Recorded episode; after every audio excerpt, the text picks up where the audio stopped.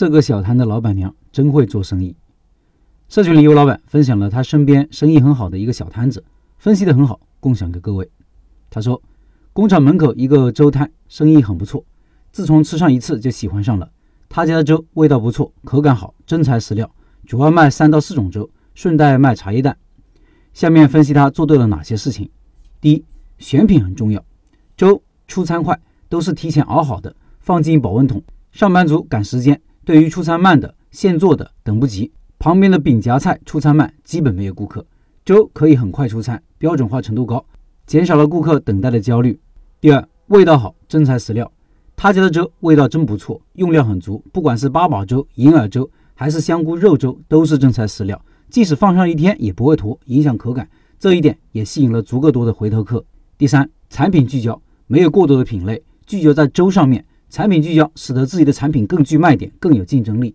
第四，找准位置。选择工厂门口，一开始他的摊子在距离工厂边的五百米的一个社区，目标顾客少，流量少，即使产品不错，销量也上不去。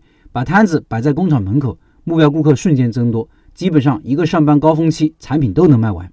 这里老板还放上了一些摊子的图片，听英语的老板可以到开店笔记的公众号查找对应文章，看这些图片。第五，价格实惠，周一律两元，分量也足，也吸引了一批忠诚粉丝。有个大姐说喝他的粥有两年时间了。第六。竞争环境，周边基本无直接竞争对手，卖粥的就此一家。开店做生意，把几件关键事情做好，可以大大降低失败的概率。以上是这位老板的分享，下面说说我的看法。分享这个案例是想告诉大家，开店人的学习机会是无处不在的。一个小店，一个小摊，一个单页，一张海报，都可以帮助我们成长。无论是成功的店还是失败的店，都可以拿来分析研究。我常说，开店过程中只要有成长心态。只要人成长了，即使店失败了也是值得的。这意味着下次还有机会。创业是不可能一次做成的。其实观察学习也要有成长心态。有些老板看到街上转让店铺，就觉得世界暗无天日，经济太不景气，开店太难了。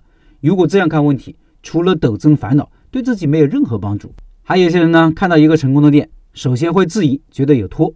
比如我常在抖音里发一些生意好的店铺的视频，下面就有很多人说。请多多少钱一个小时呀？我也去排队一天给多少？下次喊我不要钱，管个饭就好。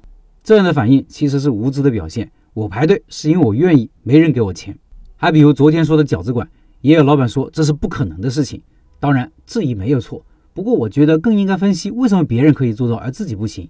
为什么不看看它的定价，不看看它的成本结构如何控制成本的，不动手算算账呢？一算账，你会发现这是有可能的。你和别人的差距就是你进步的空间，甚至自我突破的机会。否定别人成功，就是灭掉自己进步的机会啊！我们社群一直有分享原创文章半价加入的活动，有些老板就说我没开店，没有经验，没什么可写的。